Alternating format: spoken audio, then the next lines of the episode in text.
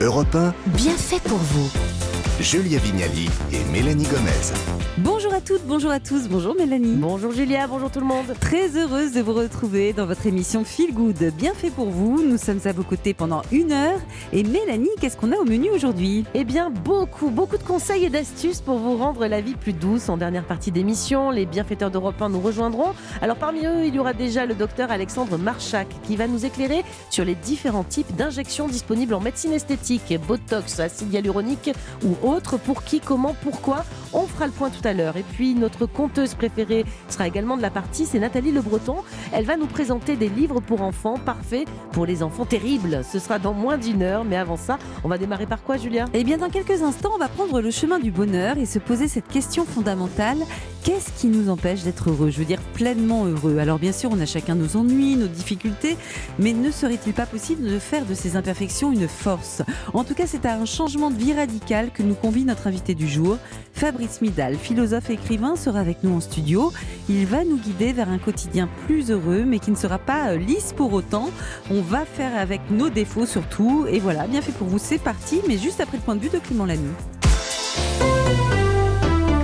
Europe 1.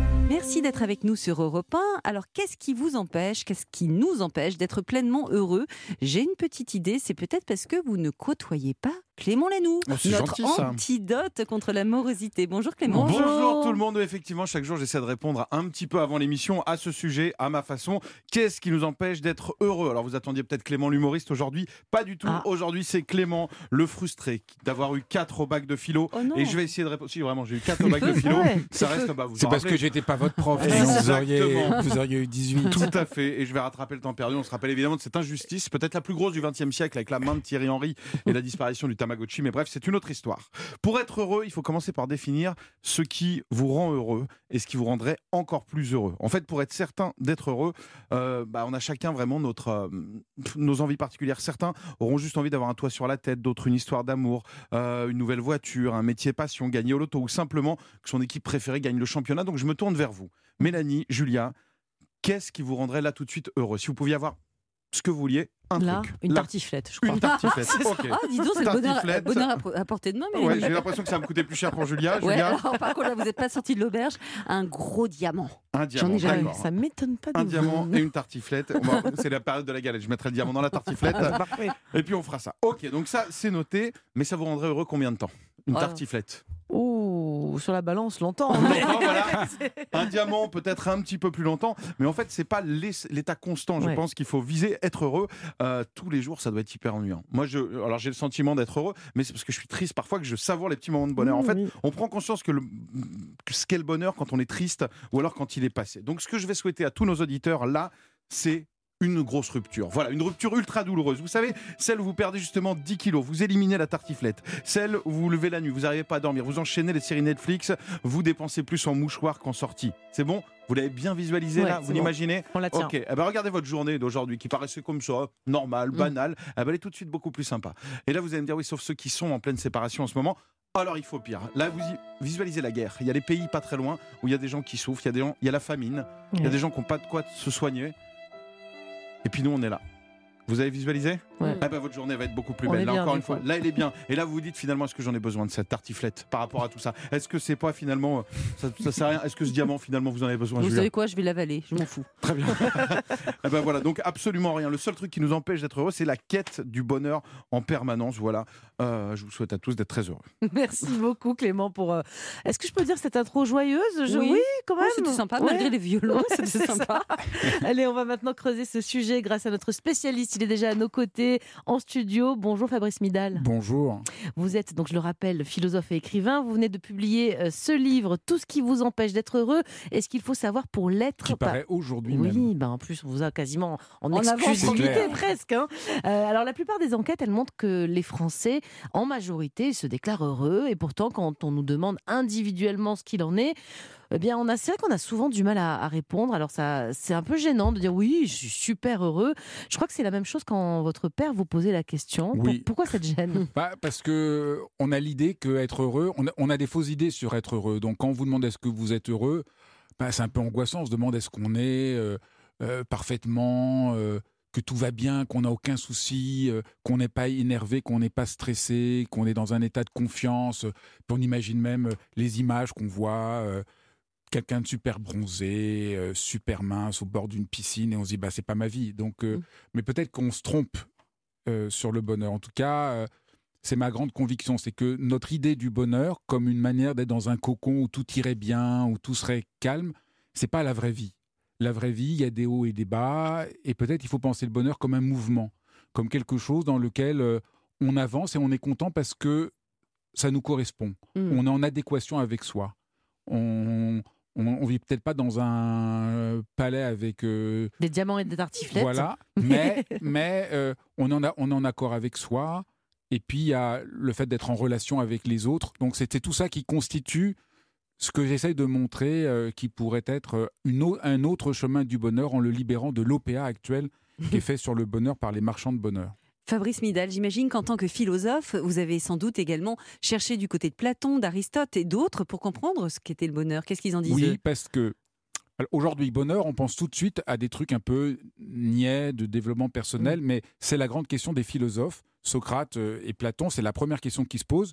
Se demander qu'est-ce qui m'empêche d'être heureux? Qu'est-ce que ça voudrait dire pour moi être heureux? C'est me demander qu'est-ce que j'ai envie de faire pour de bon. Mhm. Et donc, c'est déjà faire de la philosophie. C'est-à-dire, chaque fois qu'on se dit, mais au fond, qu'est-ce qui me rendrait heureux euh, cette année? Ben, Vous êtes obligé de voir, de vous interroger, de ne plus être passif devant votre vie. Mhm. Pour les philosophes, ça s'appelle ça la détermination d'une vie bonne et qui est le cœur de, de la philosophie. Donc ça, c'est une des premières choses. Et la vie bonne pour ces philosophes, c'est justement d'être euh, dans sa vie à, à soi. c'est quoi? c'est, c'est- au sens de Socrate, ça serait euh, euh, connais-toi toi-même, c'est-à-dire Mm. connais quel est ton vrai, le vrai sens de ton, de ton existence. Mm. Et ce qui est très beau aussi euh, des philosophes grecs, c'est qu'ils définissent le, le- le bonheur par un mot grec qui s'appelle e daimonia, dans lequel on retrouve daimon, qui a donné le mot démon négatif, mais pour les Grecs, c'est pas du tout négatif, c'est être en accord avec ce qui nous habite, avec, euh, avec le démon, c'est-à-dire avec la voix de l'intuition, la voix Mm. d'une forme de sagesse, la voix. Et, et- et c'est très beau parce que pour nous, le bonheur, c'est quasiment euh, une sorte de réussite de soi-même pour soi-même, en soi-même, enfermé. Pour les Grecs, le bonheur, c'est être comme il faut à l'écoute de ce qui nous arrive dans la vie. Mhm. Et, et- et je trouve que c'est, euh, on voit à ce moment-là que être heureux, c'est pas un travail que de nous. Ça dépend des circonstances, mais on n'est pas non plus entièrement dépendant des circonstances. C'est comment on les reçoit. Ben voilà, là, euh, je fais l'émission avec vous. Comment je le reçois Je peux être heureux si je suis ouvert à, à la surprise, à l'inconnu euh, de ce qui arrive et que je suis pas complètement fermé. Au fond, c'est ça que nous disent euh, les Grecs. On est heureux quand on est Ouvert. ouvert.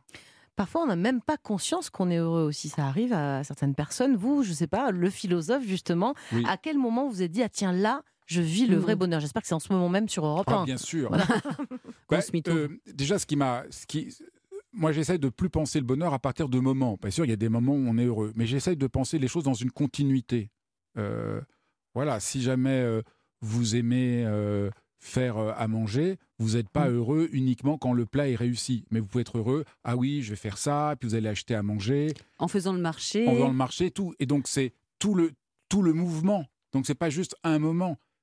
Le Mais le fait de s'envisager le processus. Mm. C'est- Moi, je pense qu'il faudrait repenser le bonheur comme, comme chemin, comme Mm. cheminement. Parce qu'il y a plein de moments, euh, on fait des trucs. euh, voilà, moi, moi quand j'écris euh, quand j'écris mes livres, eh ben, il y a des jours, euh, je trouve que ce que je fais, ça marche pas, j'ai pas d'idée, je bloque. Mais après, mais, donc sur le coup, je dirais, je suis pas content. Et même euh, des fois, euh, je m'énerve. Mm. Mais après, au fond, c'est ce processus-là qui fait que je suis heureux. C'est le mouvement Mm. euh, tout entier. Je voudrais vous donner une petite anecdote perso. Je ne sais pas si ça va vous intéresser. Non, pas, si. tellement, pas tellement, mais. Mais une fois, je me suis prise en photo à un moment où je me trouvais particulièrement heureuse. Et j'ai regardé la photo. Bah, j'ai la même tête que d'habitude. Alors comment on explique ça? Bah, le, le bonheur, voilà, parce que le bonheur, c'est pas forcément démonstratif. Et que le bonheur, c'est quelque chose qui, est, qui touche quand même à une forme euh, d'intimité. Bah, voilà, ça se voit Donc, pas forcément. Non, hein. ça se voit pas Mm. forcément. Et, et c'est vrai, on le sait pas forcément. C'est des fois, avec du recul, on dit Ah oui, là, j'étais heureux. Et, et ce que disait euh, Clément dans, dans sa chronique tout à l'heure est très juste. Plus on veut, on veut être heureux, moins on l'est. Ça, c'est même des études l'ont montré que les gens qui sont obsédés par le bonheur le, le, le sont pas. C'est ça que mon livre, c'est pas comment être heureux, c'est plutôt tout ce qui nous empêche d'être heureux. Parce que je pense que c'est un bon exercice. Mais qu'est-ce qui m'empêche d'être heureux aujourd'hui? Ah oui, je suis trop stressé.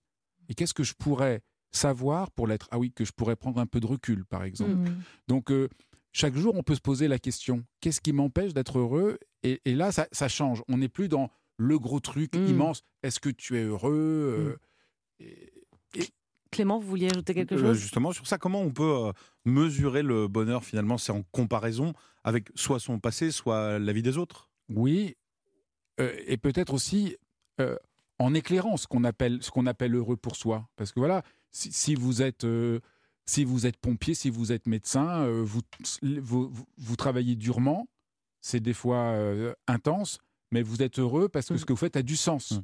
Donc je dirais peut-être prendre le, prendre le temps de dire, mais au fond, pourquoi je fais ce que je fais? Et, et de retrouver à ce moment-là le pourquoi je fais ce que je fais?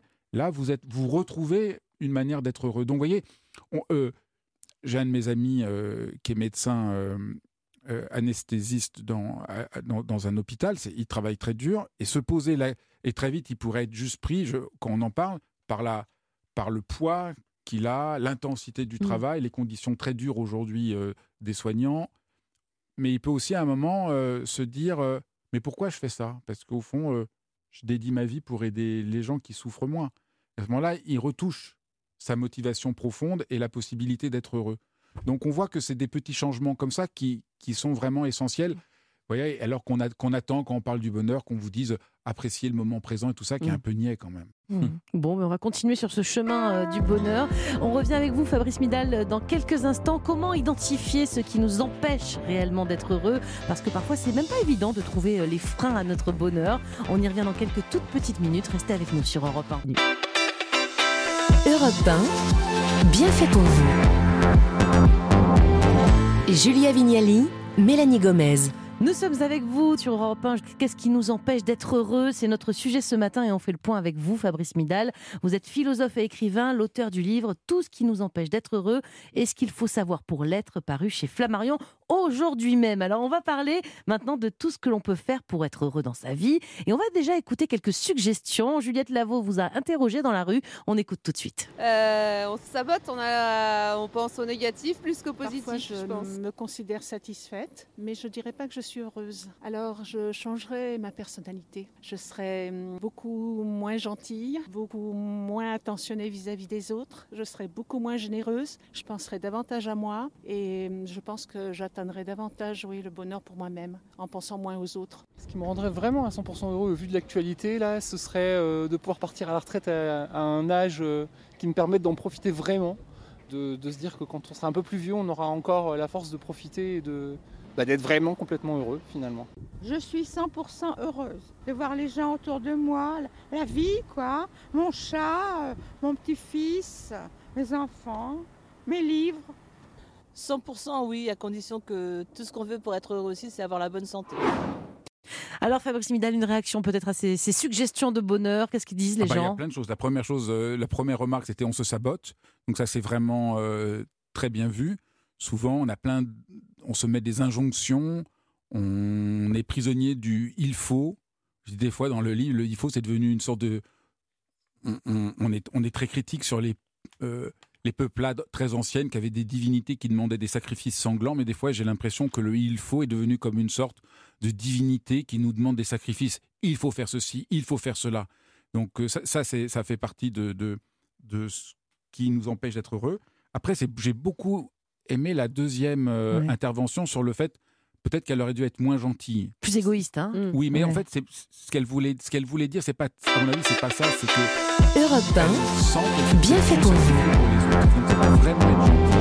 C'est Julia avoir, Vignali, euh, Mélanie Gomez. tellement faire plaisir aux autres et tellement dépendant des autres qu'elle s'est oubliée elle-même. Il faut penser à soi d'abord. C'est ce que je vous dites pas- ou pas? Je dirais pas qu'il faut penser à soi, mais être heureux, c'est aussi bien faire du bien à l'autre que du bien à soi. Mhm. Dans une relation, si on se fait du mal à soi et du bien à l'autre, c'est pas sain. Mhm. Et c'est pas sain pour l'autre non plus. Imaginez, vous êtes une, une mère de famille et vous dites à vos enfants, je, vous- je me sacrifie pour vous, c'est lourd pour les Quel enfants. héritage Mais si vous dites à vos enfants, euh, ah, ça me fait vraiment plaisir de faire ça pour toi, Bien ça change sûr. complètement la chose. Donc je crois que c'est ça qu'il faut entendre. C'est pas, c'est qu'il faut réussir à penser pour de bon la relation. Et la relation, c'est toujours réciproque. Donc on peut pas ni se sacrifier ni sacrifier l'autre. Et quel est l'intérêt de dire je Parce que dans Ah le oui. livre, vous dites vraiment, dites je. À voix Ah oui. haute en plus. Ouais. Ouais, je pense qu'il faut commencer. Je trouve qu'un des très bons exercices, mais qui serait bien pour euh, tous les témoignages, c'est de commencer par dire je. Alors, il y a un je, Je vous rassure, je ne dis pas euh, le jeu égocentrique. Il y a un jeu qui est étroit, qui est un peu, qui est un peu moi je veux ça, moi je veux ça, qui n'est pas habité. Mais moi, je parle de trouver en soi un jeu euh, vivant, un jeu dans lequel on, ose dire ce qui nous importe, ce qui nous touche, ce qui est vrai. Et dans une conversation, chaque fois que quelqu'un dit je, ça change absolument tout. Et moi, je me souviens quand j'étais euh, euh, élève, j'étais pas bon élève, il y avait un cours de français et on avait une explication d'un poème de, Saint Jean Père, si je comprenais rien. Et d'un seul coup, la prof a dit Je vais vous dire pourquoi je. Elle voyait qu'on comprenait rien. Mhm. Et elle dit Je vais vous dire pourquoi j'ai choisi ce poème. Et, et, elle nous a parlé de, de, comment ça le touchait. Ça parlait des oiseaux. Elle dit Voilà, je vois plus jamais les oiseaux de la même manière depuis que j'ai lu ce poème. Et j'étais tellement touché par ce qu'elle a dit que ça commençait à m'intéresser. Mhm. Et souvent, on a l'impression que dire je, c'est égocentrique. Mais en réalité, je, c'est universel. Et il a On- été éclairant, ce jeu, en plus, Ben pour voilà. les autres. hein, il est ça, éclairant. hein. Ben, on voit Mhm. quand quand il y a un chanteur qui, qui chante et qui, et qui se met vraiment à nu, ben on, on communie avec lui. Donc j'essaye de montrer que ce jeu est un vrai espace de communion. Mm. Et j'invite le lecteur, enfin ou, ou- ou l'auditeur et l'auditrice, de se demander mais pourquoi j'ose pas dire je? Ben, je trouve que j'ai pas le droit. Je trouve que c'est inconvenant. Vous voyez, on Mm. Oui, c'est pas le- poli de parler de pas soi. poli et tout ça. On nous apprend, voilà, à l'école, il faut pas dire je. Mais en, en réalité, il y a un jeu qui change tout parce qu'on ose s'engager dans Mhm. la conversation, dans la relation, euh, et ça fait un bien fou. Vous l'avez un petit peu amorcé déjà, mais vous dites aussi qu'il faut arrêter de se, de se sacrifier, que ce soit dans la vie professionnelle ou dans la vie personnelle. Mais parfois, on n'a quand même pas le choix. Euh, comment on fait la différence entre ce qui est un sacrifice Mm. et un devoir? Vous évoquez, Voilà. le rôle de la maman, par exemple, du papa par rapport aux enfants. Le devoir, on est heureux parce qu'on fait quelque chose qui a du sens pour nous. Le sacrifice, on, on, on se sent pas digne et donc on pense qu'on ne compte pas. Donc Mhm. c'est en réalité, ça pourrait sembler la même chose. Je fais ça par devoir ou je fais ça par sacrifice, mais ça vaut vraiment la peine de voir la différence. Et donc je dis toujours, faites les choses par amour. Moi, je fais plein de choses par devoir. Euh, je m'occupe d'une vieille tante qui est, qui est âgée. Je le fais, euh, je l'aime beaucoup, mais je le fais pas en me sacrifiant. C'est-à-dire, j'essaie de voir quelle est ma limite, qu'est-ce Mhm. qui est bien pour elle, mais je suis heureux de le faire parce que c'est mon devoir et je trouve que c'est important de prendre soin d'elle, qui a pris soin de moi quand j'étais euh, enfant, et que je trouve que c'est juste. Vous voyez Donc Mhm. il y a quelque chose, on trouve que c'est juste, on est en adéquation avec soi-même, et au fond, ça fait du bien. On Donc quand dit- c'est juste, ça n'entrave pas votre bonheur, hein, c'est ça? Et même je trouve que personne ne dit jamais ça, mais moi je trouve qu'on est souvent heureux quand on a l'impression que ce qu'on fait c'est moral. Mm. Moi c'est un truc qu'on parle jamais parce que le beau, Pourquoi Parce que la moralité, c'est bah, chiant. bah c'est- voilà, parce que on- c'est- pas à la mode. Il faut toujours parler là du bien-être. Le bonheur, c'est le bien-être. Mais moi, je suis content Mm. quand je fais un truc, je sens que c'est bien, Mm. que j'ai l'impression d'avoir fait quelque chose. D'être euh, un peu droit dans vos bottes, oui, on peut droit dire dans ça mes bottes, sentir que ça fait du bien aux autres. Mm. Que je, je, et, et- et je crois qu'en en réalité, beaucoup de gens sont comme ça. Mm. Parce que dans la plupart des métiers, les gens font leur métier parce qu'ils ont l'impression que ça aide les gens Mm. et ils sont contents. Mais on n'en parle pas beaucoup et je trouve que ça vaut la peine quand même de réhabiliter ça. Alors, on a une question pour vous, Fabrice Midal, que nous a laissé euh, Louise. On l'écoute. Bonjour Mélanie, bonjour Julia. Alors j'ai une collègue qui est adorable, mais elle se plaint en permanence. Qu'elle a trop de taf, pas le temps pour faire du sport. Elle dit qu'elle ne trouvera jamais de mec. Bref, ça ne va jamais dans sa vie.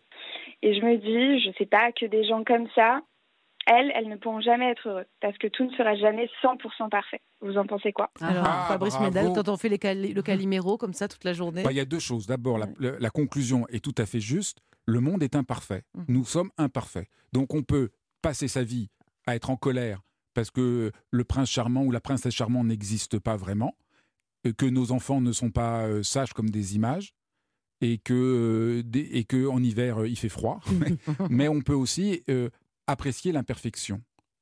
Dans la mythologie, on il y avait, y avait Ulysse qui est prisonnier de la déesse Calypso et qui lui dit si tu veux, je te donne l'immortalité et tu seras et tu auras- et tu seras dans un bonheur parfait.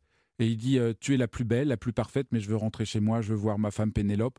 On va vieillir ensemble, c'est sûr qu'on va mourir, mais c'est ma femme euh, et je l'aime avec ses imperfections. Et donc je crois que euh, c'est très juste dans la dans la remarque que être heureux, c'est aussi accepter que on a des défauts, que les autres ont des défauts, que le monde n'est pas parfait, mais qu'au fond c'est ça qui est euh, qui est merveilleux, Qui est chouette. qui est chouette. Et après, l'autre point très juste, c'est quand on râle tout le temps, eh ben notre monde devient gris. Ouais. Et donc on, on- on- on crée un monde de plus en plus gris. Et plus on dit j'aurai jamais de mec, moins les en gens vont pas. avoir. Bah oui, parce que les gens ont plus envie de vous voir parce qu'ils vous voient tout le temps vous repousser Mm. Et, et il faut, si on veut attirer quelque chose de lumineux et de joyeux, il faut essayer d'être soi-même Mm. lumineux et joyeux. C'est vrai que être heureux, c'est le contraire de l'égocentrisme.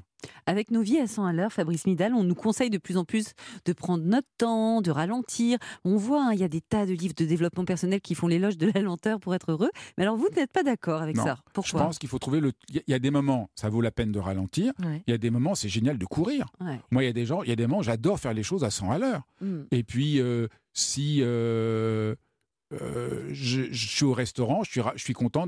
Si je suis pressé, temps? qu'on, Ah non, au qu'on- si je suis pressé, si je suis pressé, je suis content qu'on me serve vite. Si j'ai le temps, je suis content d'avoir. Mais donc des fois, je suis content que les gens soient soient rapides.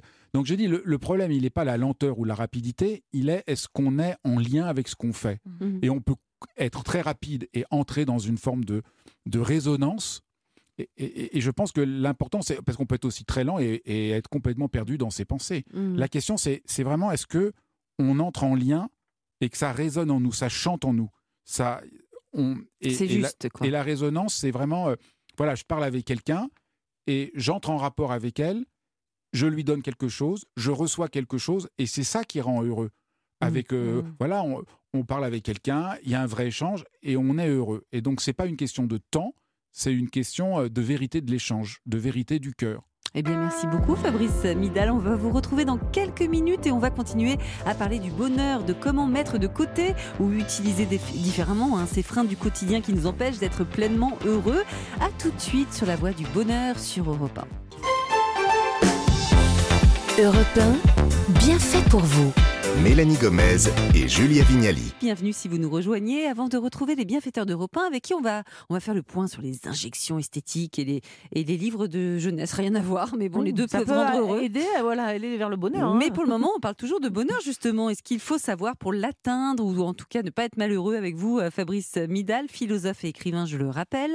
Fabrice, vous étiez justement venu l'an dernier ici pour nous parler d'hypersensibilité. Est-ce que c'est pas plus difficile d'être heureux quand on est justement hypersensible et que la moindre remarque nous blesse ou que le moindre film nous bouleverse Oui, je me suis dit, moi, euh, en tant qu'hypersensible, le bonheur comme on me le présentait, euh, c'est pas pour moi. Parce Mm. que moi, c'est souvent euh, les montagnes russes, émotionnellement. Mais à partir du moment où j'ai compris que le bonheur, c'est pas ça, et que le bonheur, au fond, c'est aussi euh, avoir des grains de folie, c'est aussi euh, être enthousiaste. Ah, je me dis, non, on a de la chance, Mhm. nous, les hypersensibles, parce qu'il y a Mhm. quelque- on, on est, on est très touché, mais on est aussi, euh, on est aussi euh, très vivant. Moi, je dis sou- souvent, les hypersensibles sont hyper vivants. Et quand on fait la paix avec son hypersensibilité, bon, ça c'est un, un autre sujet, c'est, mais quand on fait la paix avec son hypersensibilité, au contraire, on peut être très heureux parce qu'on ressent les choses avec intensité, on perçoit les choses euh, de manière très, très forte. Et là aussi, ça nous, ça nous impose, disons, c'est le philosophe qui parle, de déconstruire cette idée qui, qui- qui- qui existe depuis longtemps, que le bonheur, c'est dans un état euh, que les philosophes appellent d'ataraxie, de calme complet, dans lequel je suis dans le détachement. On peut Et- être ivre de bonheur. et moi, je pense l'inverse qu'on peut être ivre de bonheur. Moi, je pense que le détachement, c'est pas du tout, euh, c'est pas ma vie. Euh, moi, je suis touché par les choses. je suis, euh, je suis ivre de bonheur, mais des fois, je suis aussi euh, en colère. Je suis, et on peut être heureux en colère aussi, parce que l'idée qu'il faudrait toujours être heureux quand tout est calme, non. On peut être, on peut être euh, révolté et être heureux parce qu'on sent que c'est que c'est juste. Et pour être heureux, vous prenez aussi quelque chose de très important et qu'on a tendance quand même à oublier, surtout quand on est adulte, c'est que pour être heureux, il faut s'amuser. Ah, ça, c'est fondamental. Mais c'est pas évident de s'amuser au boulot. Enfin, nous, on s'amuse beaucoup Ah, nous, on ici dans cette émission Alors, sur Europe déjà- 1, mais tout déjà, le monde n'a pas des boulots rigolos, quoi. Ce qui est très intéressant, c'est d'arriver à comprendre qu'est-ce que ça veut dire s'amuser. Ce qui est pas parce que s'amuser, c'est quand on joue, on fait deux choses. D'une part, on apprivoise le chaos. Parce que quand vous jouez, il y a du chaos, il y a du désordre, vous jouez au, on fait du toboggan, des tas de trucs, on perd pied et ça nous fait rire. Et l'autre chose, c'est qu'il y a des règles. Parce que vous, jouez, on joue pas n'importe comment. Vous jouez aux dames, Mhm. vous ne pouvez pas faire n'importe comment. Dans la vie, quand il y a du chaos, ça nous terrorise. Quand il y a des règles trop fixes, on est complètement rigide. Quand on joue, on s'amuse avec ce qui nous fait peur, le chaos, et on s'amuse avec les règles. Donc, par exemple, s'amuser, si je viens dans l'émission et j'essaye de m'amuser, au lieu de le prendre le truc très sérieux et de me mettre la pression, ça va pas dire que je fais n'importe quoi. Ça va dire que je vais essayer de regarder la situation en voyant par où il y a du jeu et par où je peux m'amuser, je peux, par où il y a de la liberté. Mhm. Donc, moi, c'est devenu, euh, sous, moi qui suis, qui ai tendance à être un peu trop sérieux parce que je veux bien faire, etc. Mhm. Et ben, souvent, je me dis, bah, et si je m'amusais? Et paradoxalement, je fais mieux mon travail quand Mhm. j'essaye de m'amuser, pas moins bien, parce que je mets tout mon cœur, mais j'enlève la pression qu'il faut que je sois parfait et Mm. la peur qu'il y ait du chaos. Vous consacrez également dans votre livre un chapitre à la routine. Euh, on est plus heureux quand on a nos petites habitudes? Ah oui, ça m'amusait beaucoup parce qu'on dit toujours oh là là, il faut pas avoir de chiant, routine. routine. Mais en réalité, la routine, quand toute la vie est une routine, c'est affreux. Mais moi, le matin, quand je me lève, Vous avez des petites routines j'ai ma routine. Ah oui, je me, C'est quoi? Ben, je me lève. D'abord, je vais, je vais me laver les dents. Après, euh, je, je prends ma douche. C'est tout, tout un, un peu un ordre. Mhm. Et, euh, et je me suis dit en, en réfléchissant, mais au fond, ça, ça me rend heureux. Mm. Et, et ça me rend heureux parce que j'ai pas besoin d'y penser. Donc, je suis disponible. Je suis Mhm. disponible euh, pour être à l'écoute de Le parapluie jaune état. que, que Julia vous a offert, il fera partie de votre routine, je pense. J'espère pas. Ça veut dire que la météo serait, serait Mais- mauvaise. ah oui, mais et donc y a, je- ce que je voulais montrer, c'est que il faut pas dénigrer nos petites routines parce que, euh, par exemple, si si vous êtes musicien, vous avez votre Mm. routine, vous jouez de la musique. Du coup, comme vous avez appris à jouer de la musique, ben vous pouvez mieux vous concentrer à la mélodie des choses. Donc la routine, c'est laisser tomber l'accessoire pour revenir à la mélodie du monde. Alors, on vient de recevoir un, autre message. C'est celui de Marie, on l'écoute. Bonjour Mélanie, bonjour Julia, j'écoute actuellement l'émission et j'aurais une petite question. Alors c'est vrai qu'on dit souvent que l'argent ne fait pas le bonheur, mais je pense que ça aide quand même un petit peu dans notre vie quand on a de l'argent. Et j'aimerais euh, j'aimerais avoir l'avis du philosophe là-dessus, s'il vous plaît, si c'est possible. Mais oui, c'est l'argent, le flouze, les pépettes, qu'est-ce qu'on en Bah, dit? c'est- C'est clair que notre bonheur dépend des circonstances, donc de l'argent, de la santé, des gens autour de nous, mais pas que. C'est-à-dire que quand on est obsédé par euh, ce qu'on veut avoir, ça cesse de, l'être parce que, euh, disons, le problème, c'est croire qu'on sera heureux quand on aura un idéal euh, lointain qui dénigre notre expérience présente. Et donc, par exemple, si je me dis, je serais heureux si j'avais de l'argent, donc, je m'empêche de le vivre, de vivre comment je peux être heureux là maintenant.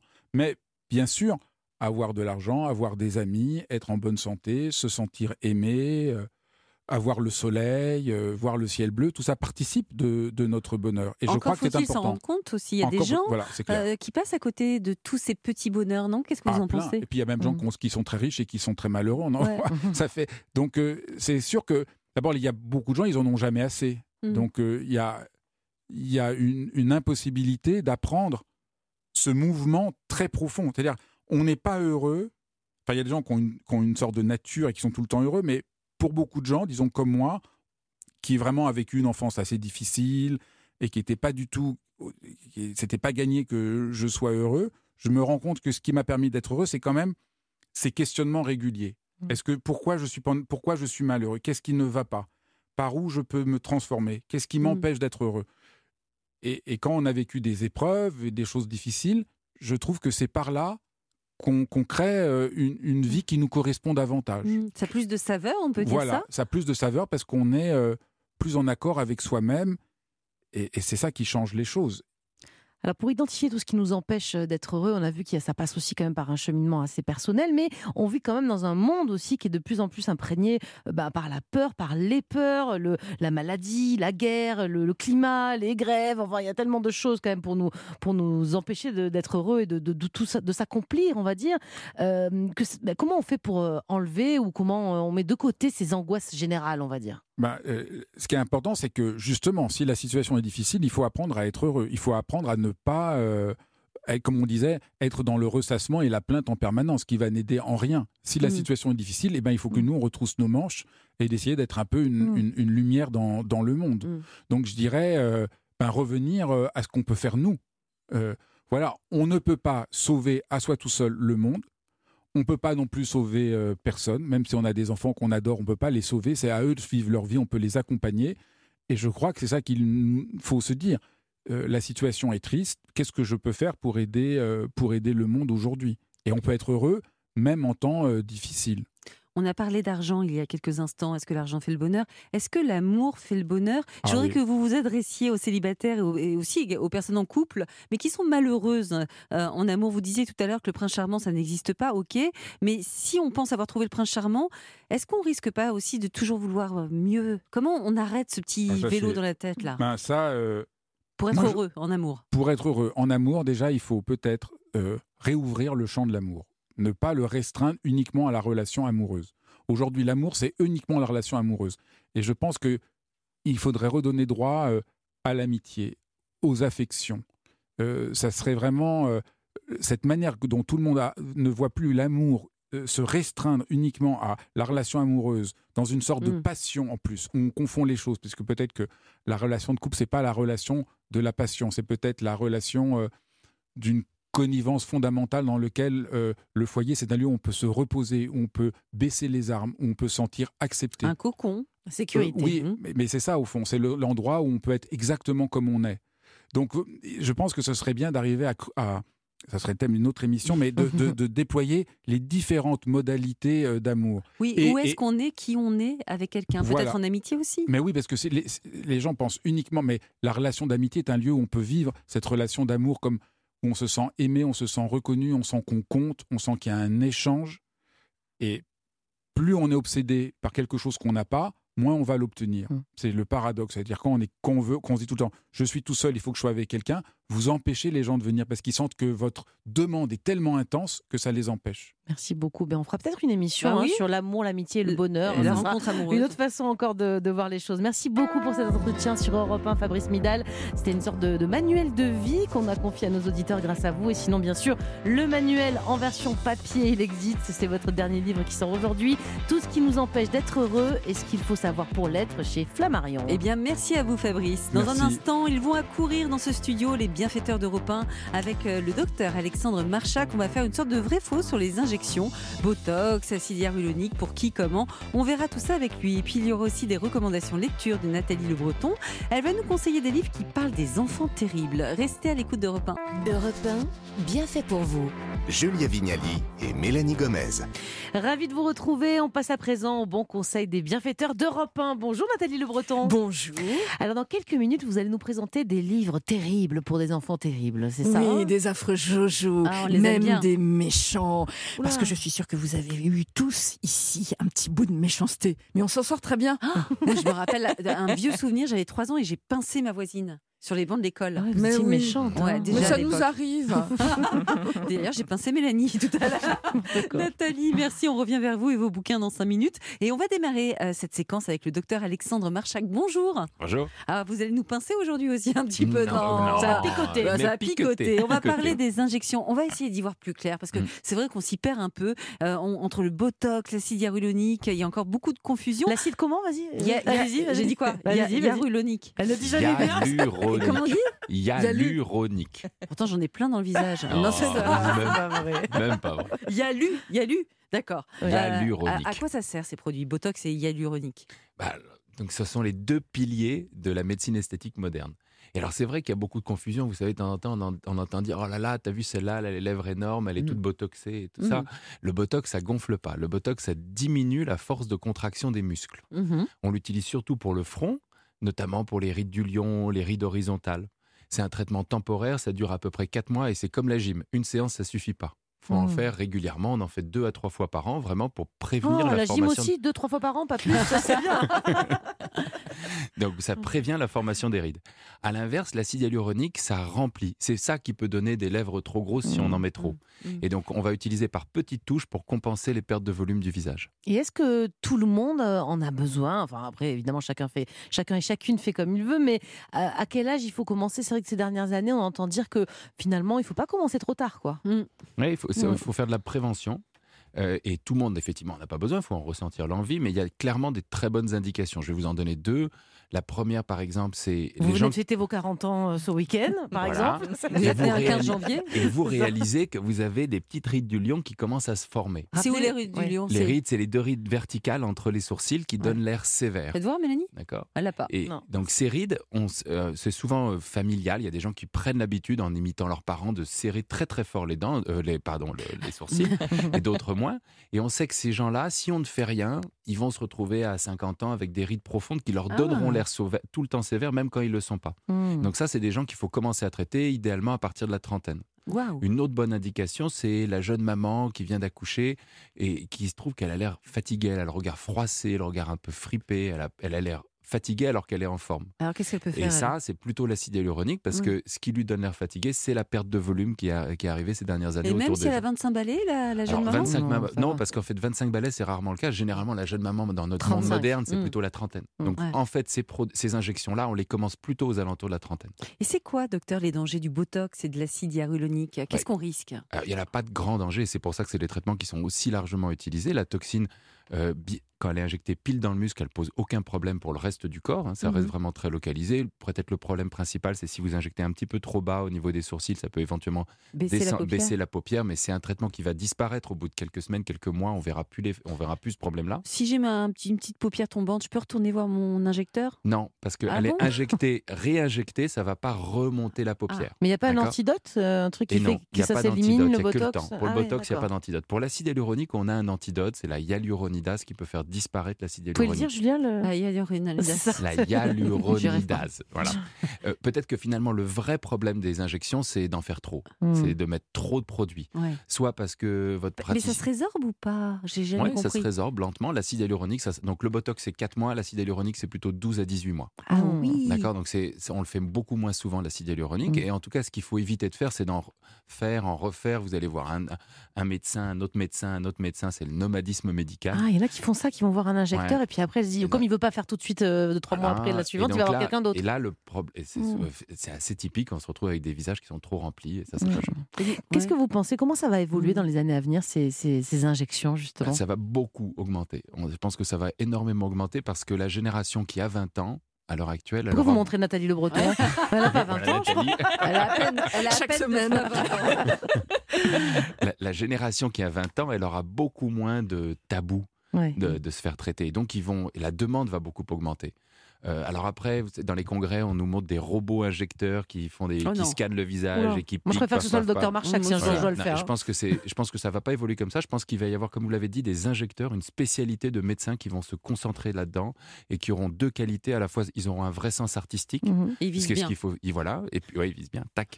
et puis, mais surtout, ils auront, ils seront, ils sauront faire du conseil et dire non, là, il faut pas, là, c'est trop. Rentrez chez vous. Merci beaucoup, docteur Marchak, pour cette mise au point limpide, n'est-ce pas, Mélanie? Très bien, on vous retrouve très bientôt dans Bien fait pour vous. Alors à présent, c'est à votre tour, Nathalie Le Breton, enfant terrible, enfant casse-pied, enfant méchant, même des enfants qui peuvent sembler sages comme des images et fort sympathiques, ben, peuvent avoir des accès de méchanceté qui nous désarçonnent parfois.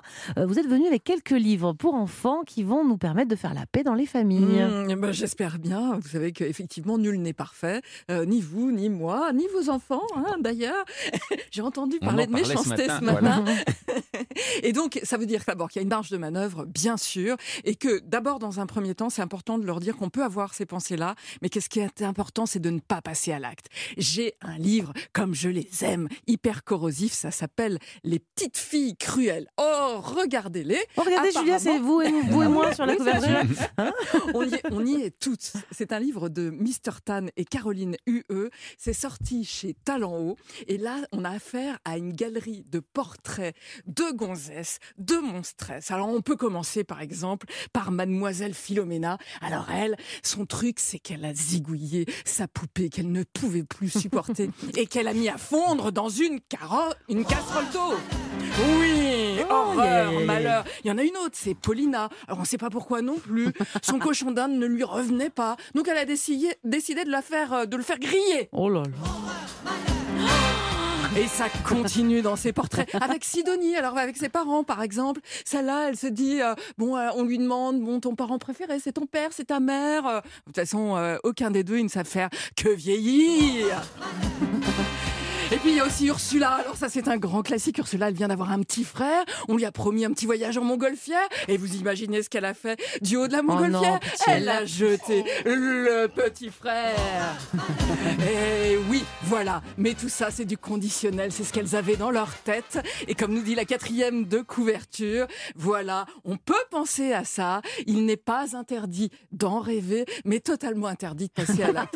Non, c'est vraiment très chouette. C'est- c'est- glaçant. C'est bien de le rappeler. Ce serait bien si on. C'est vrai que si on en restait qu'aux intentions. Néanmoins, Nathalie, dans la vraie vie, on a parfois affaire à des enfants terribles, voire insupportables qui sont pour le, vraiment pris dans un engrenage infernal et on ne sait plus comment faire avec eux. Est-ce que les livres peuvent nous donner des pistes? Oui, l'idée des livres pour enfants, c'est toujours arriver à les sortir de l'étiquetage, de la stigmatisation. C'est le cas avec ce livre qui s'appelle Un monstre très spécial, un livre de Patrick McDonald et qui est sorti pardon et qui est sorti chez Circonflex. C'est très intéressant parce qu'on a affaire à trois affreux jojo, des gredins qui fulminent, qui crient, qui cassent qui font mal aux autres. Ils sont là, hein, ils ont l'air de rien apparemment et évidemment, il y a la course sur le podium pour devenir le plus méchant. Alors comme ils n'arrivent pas à se départir, ils décident d'inventer le personnage le plus méchant de la Terre. Et ils y arrivent, donc ils fabriquent carrément leur personnage. Quand leur personnage est né, celui-ci, la première chose qu'il dit, ah, il a des têtes de méchant. hein. On dirait Frankenstein, un Il peu, dit hein. Bercy. Mm. Il dit Bercy, Bercy à la vie, Bercy au soleil qui s'élève, Bercy au beau gâteau de la boulangère, Bercy, Bercy. Et les autres, ils ne connaissent pas ce mot, Bercy. Ils n'ont jamais dit puisqu'ils sont toujours méchants. Et là, d'un seul coup, c'est le méchant des méchants qui sait dire Bercy, qui leur dit, bah, il y a peut-être une autre voie. Et d'un seul coup, ils vont changer leur relation et leur façon d'être au monde. Alors il y a souvent un contexte, Nathalie, qui peut expliquer qu'un enfant bascule euh, du mauvais côté de la force, euh, pour peu qu'il ait à la base un tempérament difficile.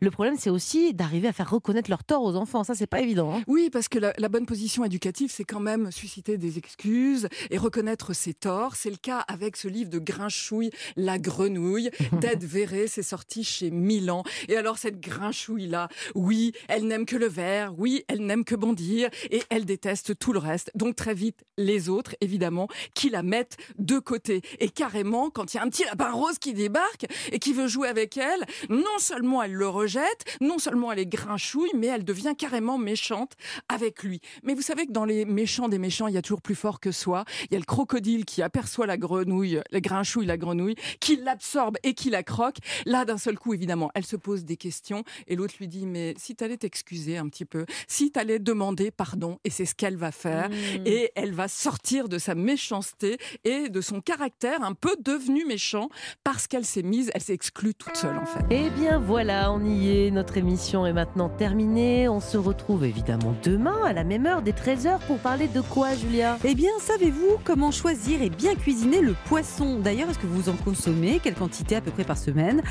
Autant que de la viande, voire moins. Euh, Est-ce que vous connaissez les atouts du poisson sur notre organisme et notre santé? On va se poser toutes les questions demain dans Bien fait pour vous. Eh bien voilà, Bien fait pour vous, c'est terminé pour aujourd'hui. Mais grande nouvelle, Mélanie, puisqu'on retrouve... Christophe Ondelat, quelle chance. Allez, rendez-vous tout de suite pour Ondelat raconte.